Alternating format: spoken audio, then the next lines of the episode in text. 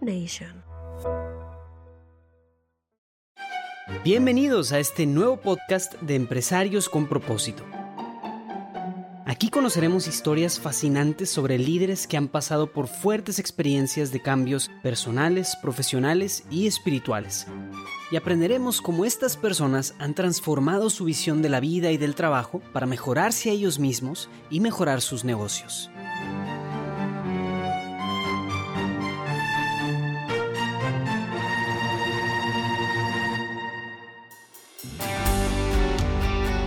Hola a todos de nuevo, bienvenidos a Empresarios con propósito. El día de hoy queremos darle el saludo a Philippe de la Crack, fundador y director general de Renta Amigo. Nos acompaña desde Ciudad de México. Bienvenido, Philippe. Muy, muy contentos de tenerte el día de hoy con nosotros. Y quiere empecemos un poco, cuéntanos un poco quién es Philippe.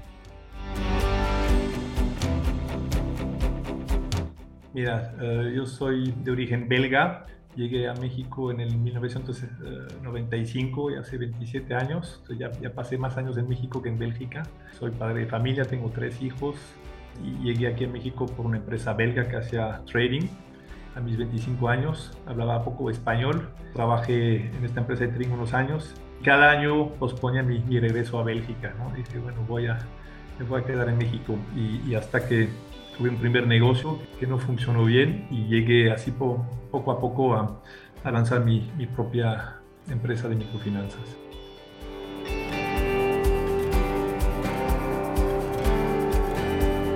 Cuéntanos un poco entonces, ya pasemos a, tu compañía, Rentamigo. ¿A qué se dedica Rentamigo? Uh, nos dedicamos a microcréditos.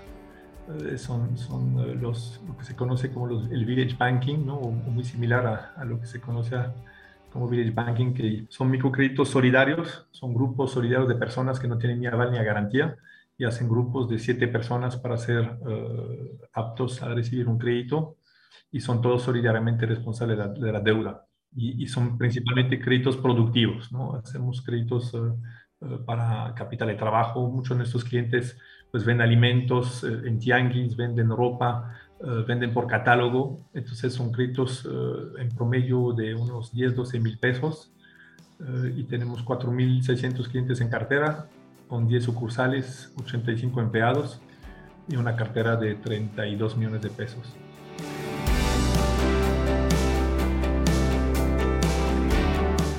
La mayoría son, son, son informales, ¿eh? venta de tacos, de quesadillas, venta de ropa en tianguis, entonces nos piden un pequeño préstamo para eh, como capital de trabajo o para compra de, de pequeños activos.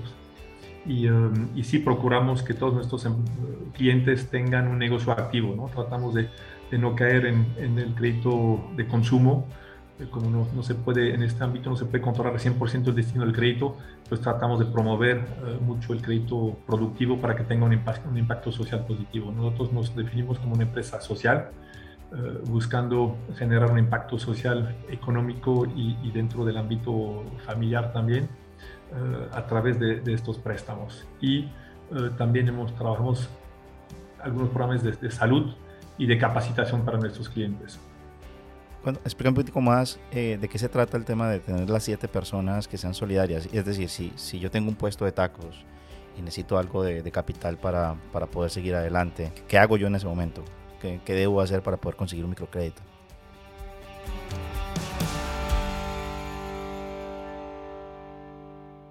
Pues nuestros asesores de crédito los van uh, orientando para que busquen a, a otros uh, 10, 12 integrantes para que 7 puedan calificar por su historial crediticio. Uh, entonces van, son principalmente mujeres, entonces van buscando gente de su, de su entorno, de su colonia, de, de, su vecindario para que para hacer este grupo solidario, gente que conozcan, es decir, que se, se autoeligen ellos mismos. Uh, entonces, el credit scoring lo hace, no lo hace el asesor, no lo hace nada más la empresa, son los mismos empleados, eh, perdón, los mismos clientes que van seleccionando las personas que sí saben que van a pagar. Entonces, nos ayudamos mucho de, de este espíritu solidario que hace que la gente, gente que sí nos va a quedar bien, les prestamos este monto de 10 mil pesos en promedio. Empezamos con montos chiquitos y cada 16 semanas pueden renovar su crédito y les vamos prestando más. eh, les prestamos hasta 60 mil pesos según su, su, capacidad de pago y según su, su, negocio para que puedan hacer crecer su, su micro, negocio. Es decir, estas otras personas que yo busco avalan el préstamo que yo estoy tomando o se tienen que volver parte de mi negocio, del negocio de, de mi venta de tacos, por ejemplo. ¿Se tienen que volver parte de este negocio o solamente están ahí para avalarme? Cada quien tiene su propio negocio nada más se, se, firman esta deuda solidaria, donde todos son, son avales de todos, es decir, que mientras uno deba, todos deben, ¿no? y, pagan semanalmente. ¿no? Entonces se juntan semanalmente para, para, para, hacer el pago y, el plazo del crédito son, son 16 semanas, cuatro meses. Su compromiso es entregar su pago cada semana y hacen una reunión de pago donde todo el grupo procura que, todos paguen a tiempo. ¿no? Entonces esta sinergia social hace que gente que no tiene un excelente historial crediticio o no tiene forma de comprobar ingresos, pues gracias a este préstamo grupal logran tener acceso a, un financiamiento. O sea que esas otras personas que vienen a avalar son otros microempresarios que también van a buscar un préstamo para ellos y entre todos se avalan unos a los otros, básicamente. Exacto. Sí, todos son, son, son, clientes o todos son parte, todos los que son avales son parte del grupo y, todos reciben un préstamo, no necesariamente el mismo monto, ¿no? van desde 3 mil pesos hasta, hasta 60 mil pesos según el tamaño del negocio, según su historial crediticio y según su, su capacidad de pago. En dólares, eh, el préstamo va desde 300 dólares hasta un poquito más de 2 mil dólares es lo que, lo que manejamos. El préstamo promedio es de, de 10 mil pesos, es decir, eh, básicamente como 500 dólares. Sí, un grupo en general en su primer ciclo, ¿no? cuando todavía no tiene mucho historial crediticio, arranca en unos 1.500 dólares y tenemos eh, grupos de, de, 10 o 20 mil dólares eh, ya cuando tienen varios ciclos y a veces varios años trabajando con nosotros.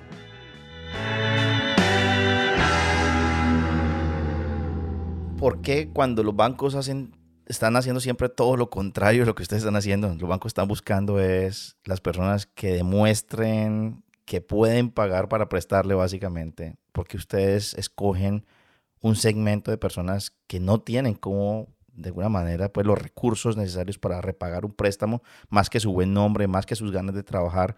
¿Por qué escoger ese sector?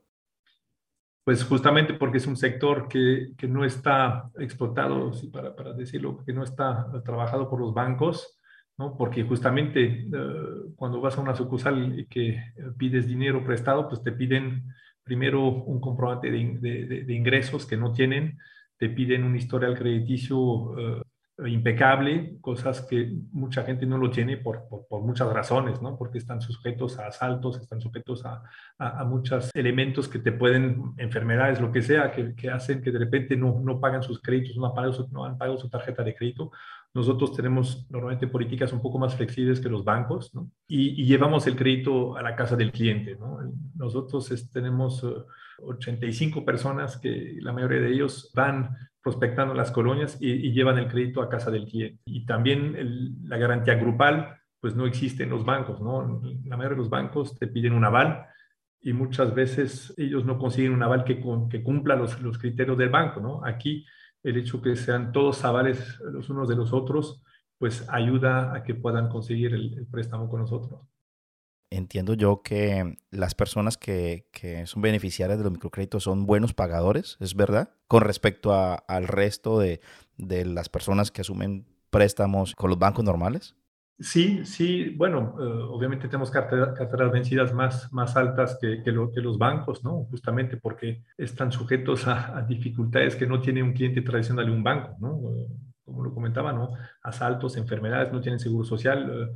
Eh, cuando les llega una desgracia, pues muchas veces los recursos se van a, compensar esta, esta desgracia. Entonces, eh, hacen, eso hace que no tienen un historial crediticio impecable y, que muchas veces no califican para un crédito bancario, ¿no?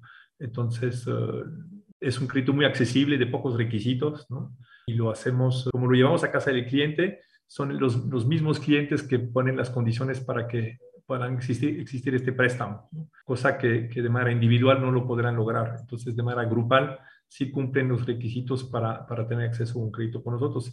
Y la gran mayoría, obviamente, son, son, son buenos pagadores, ¿no?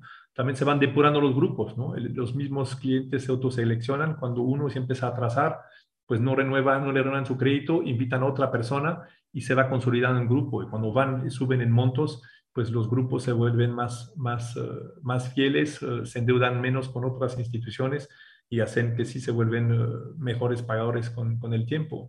Nuestro principal riesgo está en el primer ciclo o el segundo ciclo, justamente cuando se va probando el grupo, cuando se va autoseleccionando y, y ya pasando el tercer ciclo, pues sí se puede decir que la gran mayoría de, de los clientes que tienen más de de, ocho meses en la empresa son, son muy buenos pagadores. Además, porque hay muchas personas que nos están escuchando, empresarios que, que, están oyendo el podcast, que pueden estar eh, pensando en, en, buscar nuevas ideas de negocios. Y tú dices, pues mira, hay un segmento que por lograr no lo voltean a ver. La banca tradicional con respecto a tu negocio, pero también debe haber muchas otras cosas más, muchos otros servicios, muchas otras industrias que tampoco voltean a ver a esta, a esta base de la, de la pirámide.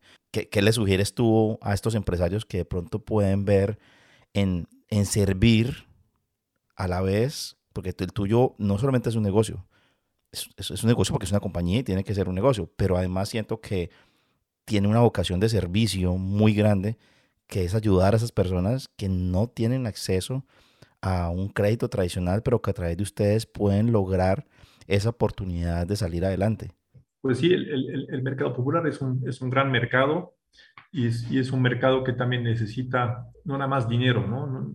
Aquí en Renta Amigo sí nos definimos como una empresa social y, y, y pues sí, puedo, es, es, una buena invitación de que más empresarios eh, se dediquen al, al, al sector popular porque más que financiamiento pues necesitan un acompañamiento y, y, formación, ¿no? Porque no puede haber salud financiera sin educación financiera. Entonces, como, como empresario católico y, comprometido con, con, los clientes, pues sí buscamos retornarle un par, una parte de, esta tasa de intereses en, en, educación financiera, en capacitación para administración de su micronegocio y, um, y sí, cada vez que podamos, pues tratamos de, de darles uh, apoyos o, formación a, a, nuestros propios clientes, ¿no? Para nada más dar dinero, pero también, también darlo en, en condiciones de manera responsable, ¿no? Damos crédito de manera responsable, tratamos de no sobreendeudar a los clientes, es un riesgo que existe en el mercado, ¿no? Los clientes eh, reciben uno, una que otra oferta y, y, las van sumando, ¿no? Alguna microfinanciera hizo un estudio hace unos años y se dieron cuenta que en promedio los clientes tenían dos a tres cuentas de microcrédito abiertas al mismo tiempo, ¿no? Entonces, pues con otros pueden pedir mil o dos mil dólares, pero lo pueden pedir con dos o tres otras microfinancieras y llega un momento que si la financiera no tiene responsabilidad social, pues mientras colocan, les conviene, ¿no? Entonces forzan mucho la colocación y de repente no cuidan eh, sobredonamiento. Y, es lo que pasa, ¿no? Algunos clientes caen en sobredonamiento, entonces en lugar de ayudarlos, los hundes, ¿no? Es lo que tratamos de invitar.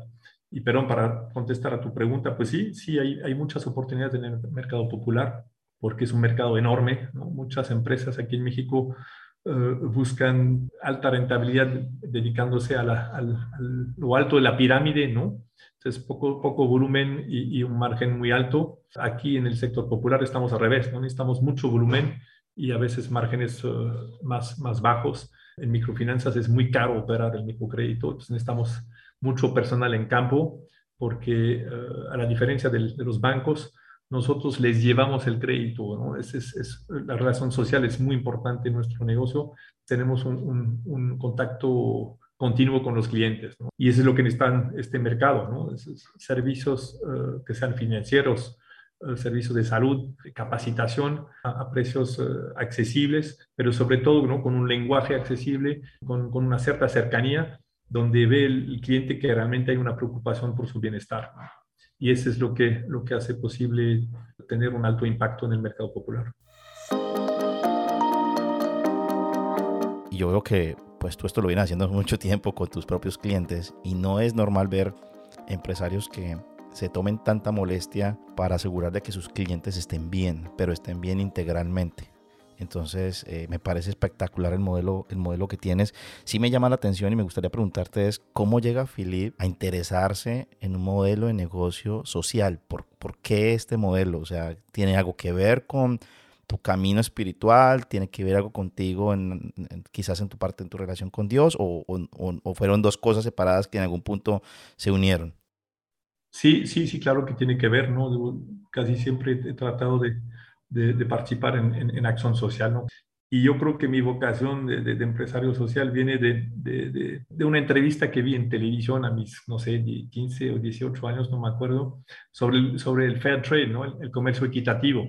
Y dije, ah, qué interesante, se puede hacer negocio con, con, un sentido social, ¿no? Y cuando yo vi la posibilidad de hacer uh, un, un, negocio con sentido social, pues sí, uh, quise hacer un negocio diferente, ¿no? Empecé con el, el micro leasing, el micro arrendamiento financiero, porque ya sabía dónde iba el dinero. Sí tiene que ver también con, uh, con, un camino personal y, y, espiritual, pero cuando llegué a México ya había dejado la práctica, ¿no? y, fue por, por, por, Dios. Y bueno, fue por un, un, un, buen llamado así de allá arriba, un buen trancazo espiritual que, que, me regreso a la práctica, porque yo había dejado practicar desde los 17 años y aquí en México a los 25, cuando eh, un amigo fue asaltado en Tabasco, recibió un balazo. Y, y yo desde entonces uh, le hice una promesa a Dios. Le dije, bueno, si, si él se salva, yo, yo regreso a misa todos los domingos. Yo había dejado de practicar hace muchos años y sí cumplí mi promesa. Creo que ya llevo eh, no sé, más de, de, 15, 17 años que eso pasó eh, sin, haber, sin haberme perdido una sola misa domingo. O sea, sí, claro, esta vocación eh, de empresario social sí creo que va de la mano con, con, un, camino espiritual, seguramente. Me imagino que ir a, ir a misa los domingos es solamente una parte de todo lo que has logrado espiritualmente en esa relación con, con Dios, pero me encantaría que nos, que nos llevaras un poco a, a, a esa conversación con Dios.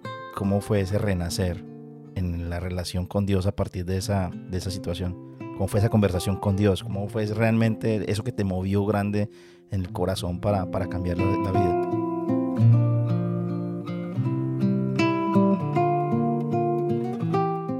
Mira, fue más por necesidad, ¿no? En ese momento uno, uno, eh, uno pide, ¿no? Pero Dios escucha, lo pide con mucha insistencia y, y, y no, no ha sido digo, digo que ha sido un parte de algo así, pero es un camino progresivo, ¿no? Obviamente uh, regrese a la práctica, regrese a, aquí a la, parroquia francesa aquí en México, los, domingos a misa, volví a acercarme a la, a la iglesia y, y, y, empezar a ir a, retiros, uh, y así fue, fue, fue también progresivo, ¿no?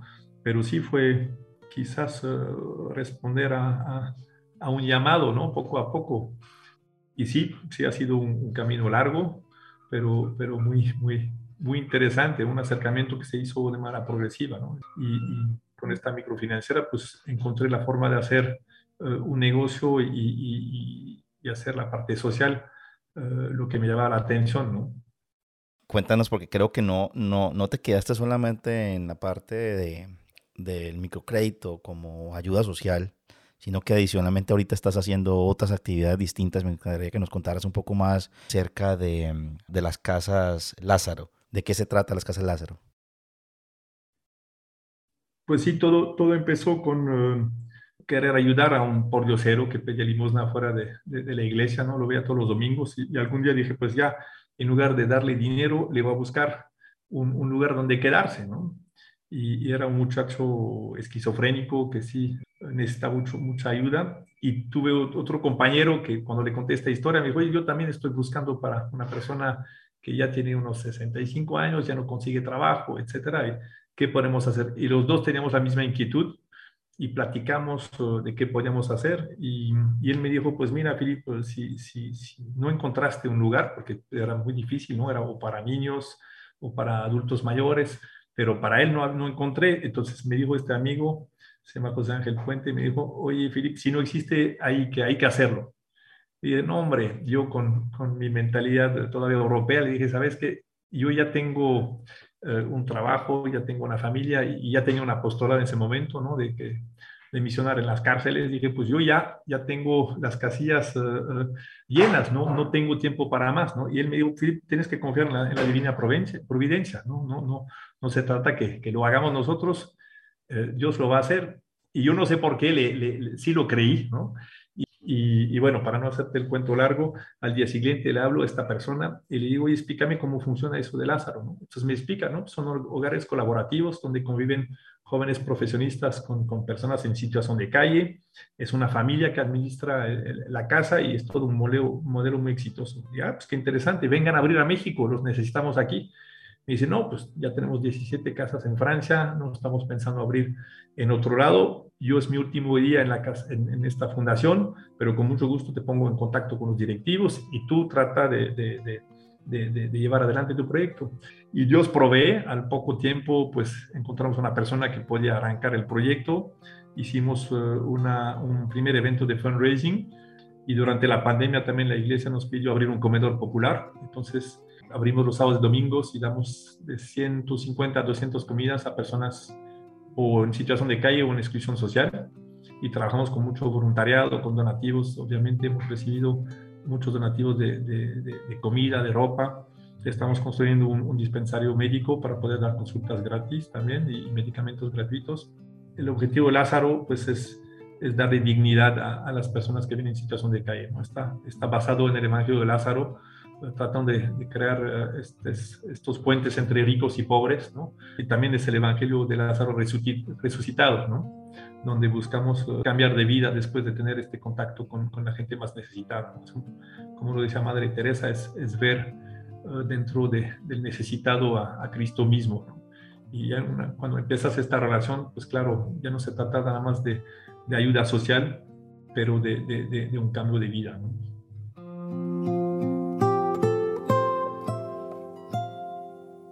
Todo, el programa, la verdad que me parece impresionante. ¿Cómo funciona eso? ¿Cómo encuentras tú a estas personas que están dispuestas a, compartir en una misma casa con personas de, que vienen de la calle? Pues no, no es fácil, ¿no? ¿no? No, es fácil.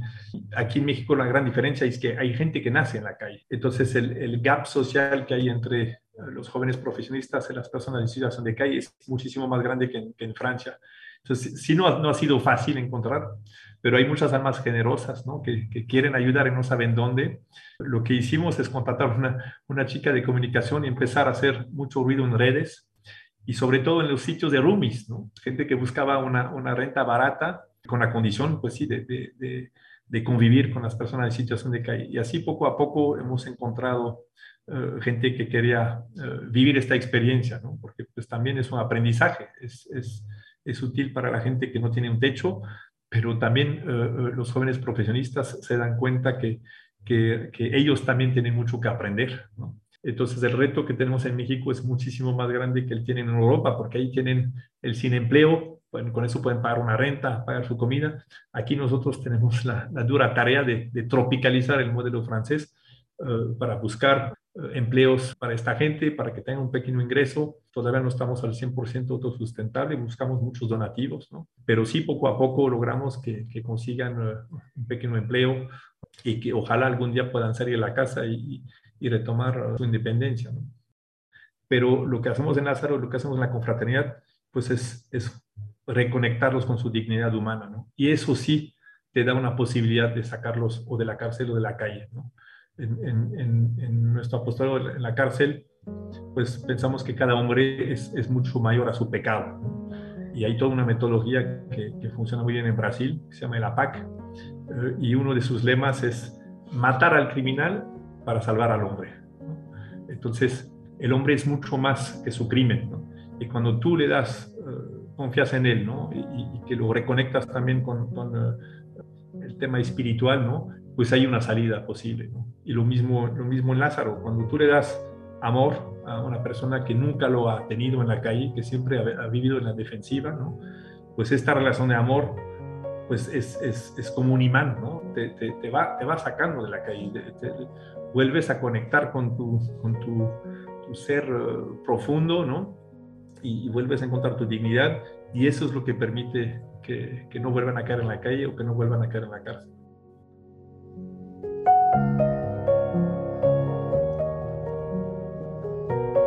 Son dos preguntas. La primera es el propósito. ¿Cuál es el propósito de Renta Amigo? Cuéntanos un poquito cómo llegaron a, este propósito en la metodología y en el proceso con Jesús Arbor. Y la segunda pregunta que va a estar ligada con eso es cómo el mundo empresarial, los empresarios, también tenemos un estigma y cómo nosotros nos la creemos. Yo cuando era empresario la última vez, yo me la creía que yo tenía que ser el que no hace tranza, no avanza o el que no aprovecha la oportunidad en detrimento del otro, pues no avanza. Es decir, que tu, tu pérdida es mi ganancia.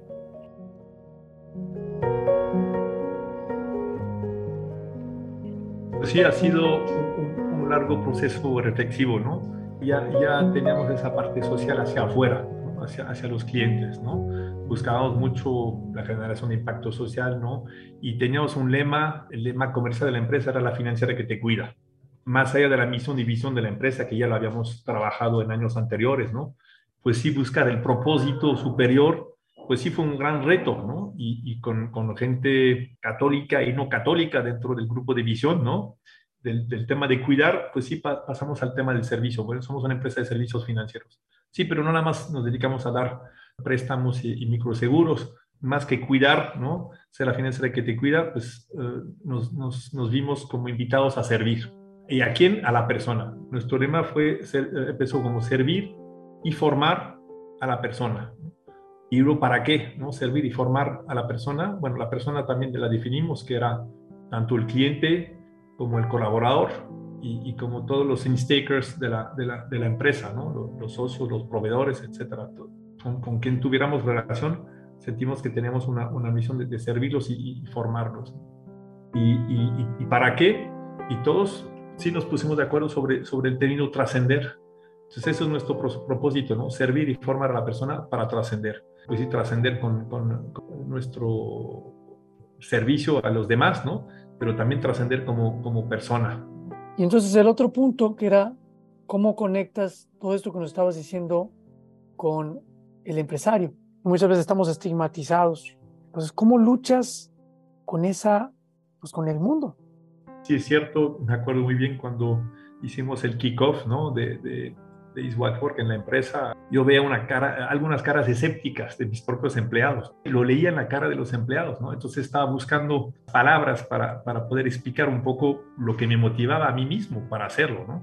Digo, para mí ha, ha sido así como muy rápido, pero cuando oí el testimonio de Federico, cuando me, me, me, dijo Pablo, pues mira, para que entiendas bien, ven a Cancún, y era cinco días después de, de nuestra, de mi, la primera presentación que yo tuve de Iswatworth. Y no sé por qué dije que sí, bueno, me llamó la atención, dije, pues, ¿por qué no? Va a ser un, un par de días. Y, y, pues sí, hice un par de llamadas a otros empresarios. A, y claro, pues estos, estos días me acabaron de convencer, ¿no? Estando ahí viendo el testimonio de otros empresarios que ya llevaban años viviéndolo, ¿no? Tampoco era la, la, el, el polvo mágico, ¿no? Todos me dijeron, pues es un proceso que toma su tiempo. Entonces, pues sí, sí, me, me, me, me animé, digo, ya teníamos el, el, el, propósito social dentro de la empresa, dije, bueno, eso es el paso siguiente, ¿no? Porque la gente no entiende, les hablas de Iswatwork, les hablas un poco del, del propósito, etcétera, y parece que les hablas en chino, ¿no? Entonces yo les decía, pues mire, eso es mi coming out, ¿no? Es, es ya, ya, salí del closet como empresario católico, ¿no? Entonces uh, se reían, ¿no? Pero, pero sí, tiene, tiene algo similar. Decía, a ver, como lo, dice, como dijo el fundador de Watchwork, ¿no? Uh, yo no puedo ser católico de lunes, de, de, de, domingo, ¿no? Y de mis apostolados los sábados, lo, lo que era yo también, ¿no? Y, y, y, de lunes a viernes, pues tema prohibido, ¿no? Uh, no puedes meter a Dios en la empresa, no puedes meter a Dios en la política, ¿no? Y, y como que el, que el, mundo actual trata de, de, quitar a Dios de todo, ¿no? De las escuelas, de los hospitales, uh, ¿no? Hoy en México, pues van, vemos que están cerrando capillas en los hospitales, etcétera. Y dices, la, la sociedad no te lo permite, ¿no? Y te da miedo de hacerlo y, no quieres incomodar a la gente hablando de Dios en la empresa. Dices, no es el lugar, ¿no? No hay que hacer proselitismo, la gente lo va a tomar a mal, etc. Pero, pero cuando te quitas todos estos prejuicios, eh, que te das cuenta que sí le puedes dar algo más a, a tus empleados, ¿no? Que quizás no todos van a jalar. Empezamos a ir a misa los primeros viernes de mes. Eso fue como la primera cosa antes de, de meter a Is at Work en la empresa, que nos, uh, permitió uh, empezar a tener una actividad espiritual dentro de la empresa. ¿no? Y ya y Ace Watford vino a agregar una dimensión más. Y ahí vamos, ¿no? Ahí vamos poco, poco a poco. Vimos el, el, primer fruto la semana pasada. Bueno, yo digo que así lo, lo vi yo con, con los ojos de la fe. Sé que vienes de una historia de, de servicio social, de empresa volcada al servicio de las personas, al cuidado de las personas. Pero empiezas His Well Work y entiendo que llevas un poco menos de un año, ¿verdad? Te iba a preguntar precisamente si nos puedes compartir algunos de los frutos que tú ya puedas ver que has tenido en la empresa a partir de la implementación de, de His Well Work. Pues obviamente se creó el, el, comité de cuidado, el, Caring Committee, que, que en Renta Amigo se llama Cuida Amigo. Entonces ese fue un, primer, uh, una primera acción. Y, y, la segunda que tuvimos fue un, un, grupo de oración que se hizo hace como mes y medio para un empleado que estaba uh, hospitalizado, ¿no? tuvo neumonía eh, una neumonía bastante grave porque acabó uh, entubado en coma artificial durante un mes, ¿no? Y con pocas posibilidades de salir porque no, no, no se quitaba la infección, le quitaron más de 900 mililitros eh, de agua de los pulmones, tenía infecciones en los dos pulmones. Entonces dijimos, no, a fuerza tenemos que hacer un, un rosario. Se conectaron como 15 empleados ese día y, y rozamos para, para este muchacho Luis Oscar. Y hace unos días lo dieron de alta y yendo a su primera consulta de seguimiento, ¿no? Pasó por la sucursal de la empresa y fue agradecer a todos los empleados por pues obviamente el, comité de cuidado había hecho una campaña de, de, recaudar un poco de dinero, la empresa igualó esta, cantidad, eh, le hicieron llegar despensas a la familia y el muchacho estaba súper agradecido y dije, wow, ya estamos viviendo el espíritu de Work en la empresa, ¿no? Eh, tanto que él estaba muy emocionado y cuando le hablé para pues darle la bienvenida de, de regreso a la vida, ¿no? Me dijo, oye jefe, yo, yo no me va a creer, ¿no? Eh, pero, pero sí es un, es, un, es un milagro que esté aquí, porque los médicos eh, y todos mis familiares, mis familiares me decían que había pocas posibilidades de, salir de eso después de un mes en coma. ¿no? Él, pues sí, para él fue así, un, un, regreso a la vida, y yo sí lo atribuyo, obviamente, en parte a, la oración, y, y, pues sí, para mí es un, es un pequeño milagro, ¿no? Yo creo que sí, es un, es un fruto de Iswat Lo último que queremos en Jesús Work es ya, es únete a Jesús Work y van a pasar milagros en tu empresa. No, el verdadero milagro, más que sobrevivir, porque todos nos vamos a morir, lo único que somos es postergar, pero el verdadero milagro es el nacer a la verdadera vida eterna, a la, a la fe, en la solidaridad, y que la gente tengamos esperanza, que tengamos fe, ese es el, el milagro inexplicable, indescriptible, ese es el verdadero milagro. Pues la última pregunta, Felipe, ¿qué le dirías tú a los empresarios están escuchando esto, que son muchos, muchos empresarios que están escépticos, que tú sabes lo que ellos sienten porque tú estuviste ahí. Hoy no voy, hago caso, no hago caso, escucho el podcast, no lo escucho. Este, ¿Qué les dirías tú a esos empresarios? Es una buena pregunta porque yo, yo era el primero en dudar, ¿no? Entonces, yo creo que es un, pues vale la pena lanzarse a la alberca, ¿no? Sin saber si el agua está caliente o fría, ¿no? Yo le diría, no lo duden, ¿no? Hay que probarlo, hay que vivirlo, ¿no? Y bueno, el camino se hace al andar, ¿no? Yo mismo estoy aprendiendo, ¿no? No hay que, que dudar de, de, de, las consecuencias o, o, que no puede funcionar, ¿no? E, es que vale la pena vivirlo, hay que entrarle. Me, me encanta esta reflexión de, de, Juan Manuel Cotelo, ¿no? este, este productor de, de cine que promueve valores, ¿no? que, y cuando le preguntan por qué infinito más uno, pues, pues mira, el, Dios es infinito, ¿no? Y, y, tú te tienes que poner tu uno, ¿no? Él no puede poner su, su, casi todo si tú no pones tu casi nada, ¿no? Y eso es lo que ponemos nosotros los empresarios, ¿no? Ponemos nuestro casi nada, ¿no? Un poquito de, de, de buena voluntad, pero obviamente no somos nosotros que somos los, los evangelizadores de nuestros empleados, nosotros no somos los que, que, que, que, vamos a cambiar el mundo siendo muy generosos con nuestros empleados, es Él que lo hace, Él lo hace a través de todas nuestras, eh, de nuestra buena disposición, ¿no? Entonces, eh, yo les diría a los empleados que confíen, que lo dejen actuar, que lo inviten en su negocio, que, que sientan en su consejo de administración, que, que sean invitados en la, en las juntas de, consejo, en las juntas directivas y, trabajar de, su mano, pues se vuelve más fácil, ¿no? Menos estresante eh, y bueno, buscamos el, el, rendimiento inmediato, ¿no? Se trata eh, simplemente de poner a la persona al centro y no nada más la rentabilidad de la empresa. Entonces empiezas a ver las cosas de manera diferente. Y, y yo al principio siempre pensé que el tema social, el tema financiero eh, eh, era como lo dijo Armando, ¿no? Y si tú cedes un poco el tema financiero, va aumentando el tema social y viceversa, ¿no? Es un win-win-win, ¿no? Gana la empresa, gana el empleado, gana el cliente, porque, porque poniendo la persona en el centro, las cosas cambian, ¿no? Eh, obviamente, teniendo un mejor servicio, el cliente te recomienda, Si el cliente le recomienda, el asesor tiene mayor ingresos es un círculo virtuoso. Entonces, yo diría eso a los, a los, a los empleados, ¿no? ¿no? No, tengan miedo, ¿no? Láncense, salgan del closet como empresario católico, ¿no? Y vivir, y vivirlo vale la pena, ¿no? No, no es fácil, ¿no? Y, y, Dios provee, ¿no? Eso yo, yo, lo he visto poco a poco, las, las herramientas, los, los, momentos para, para crear esta cercanía con los empleados, para poder vivir estos momentos de fe. Entonces, pues sí, a mí me da mucho gusto que cuando uno desde, desde arriba lo empieza a, a, implementar, pues varias personas en, las, en la empresa lo quieren vivir. Y, y, y, hasta yo tengo empleados cristianos, que son los primeros en participar en eso, están fascinados de poder vivir su fe dentro de la empresa.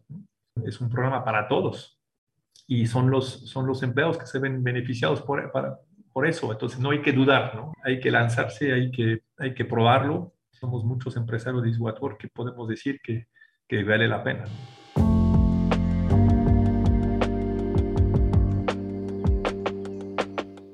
Así es, Philip. Muchísimas gracias. Yo lo único que quisiera añadir es, tú lo dices ahorita y es muy común hablar del colaborador en el centro. Obviamente ese gran aporte, y esto no es mío, esto fue de, de otro, de otro invitado que nos acompañó en una entrevista anterior, nos hablaba de, de la diferencia entre His Bad Work y cualquier otro programa, donde no solamente está el colaborador en el centro, sino que la gran diferencia con His Bad Work es que ponemos a Dios en el centro y vemos a Dios en los colaboradores. Por eso los colaboradores también están en el centro.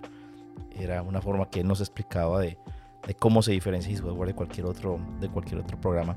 Creo que ha sido una entrevista impresionante y te agradezco muchísimo, muchísimas enseñanzas nos dejas, cómo poder aprender a tener un negocio pero un negocio que busque también el bienestar de, de nuestros clientes. No solamente buscar nosotros beneficiarnos de ellos, sino también ver cómo les devolvemos, así como tú lo haces en, en, tu compañía y poder eh, procurar que ellos estén bien. Armando, no sé si tiene algún otro comentario.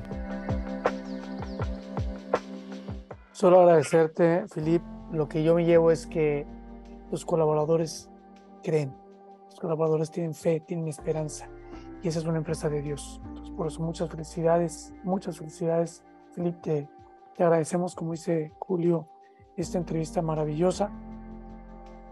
Bueno, para todos los que nos escuchan, si les gustó esta entrevista, por favor, compártanla, denle like y ayúdenos a que más empresarios puedan escuchar estas bonitas historias que tenemos nosotros la gran oportunidad de escuchar, como la de Philip. Philip, muchísimas gracias de verdad por este tiempo que nos regalaste hoy.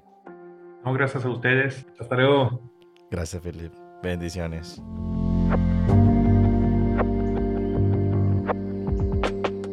Si les gustó esta historia, no olviden darle me gusta y compartirla con amigos y familia. Empresarios con propósito es un podcast producido por Julio Bayona y Armando del Bosque. Nos pueden escuchar cada martes en su reproductor de podcast favorito. Gracias por escuchar.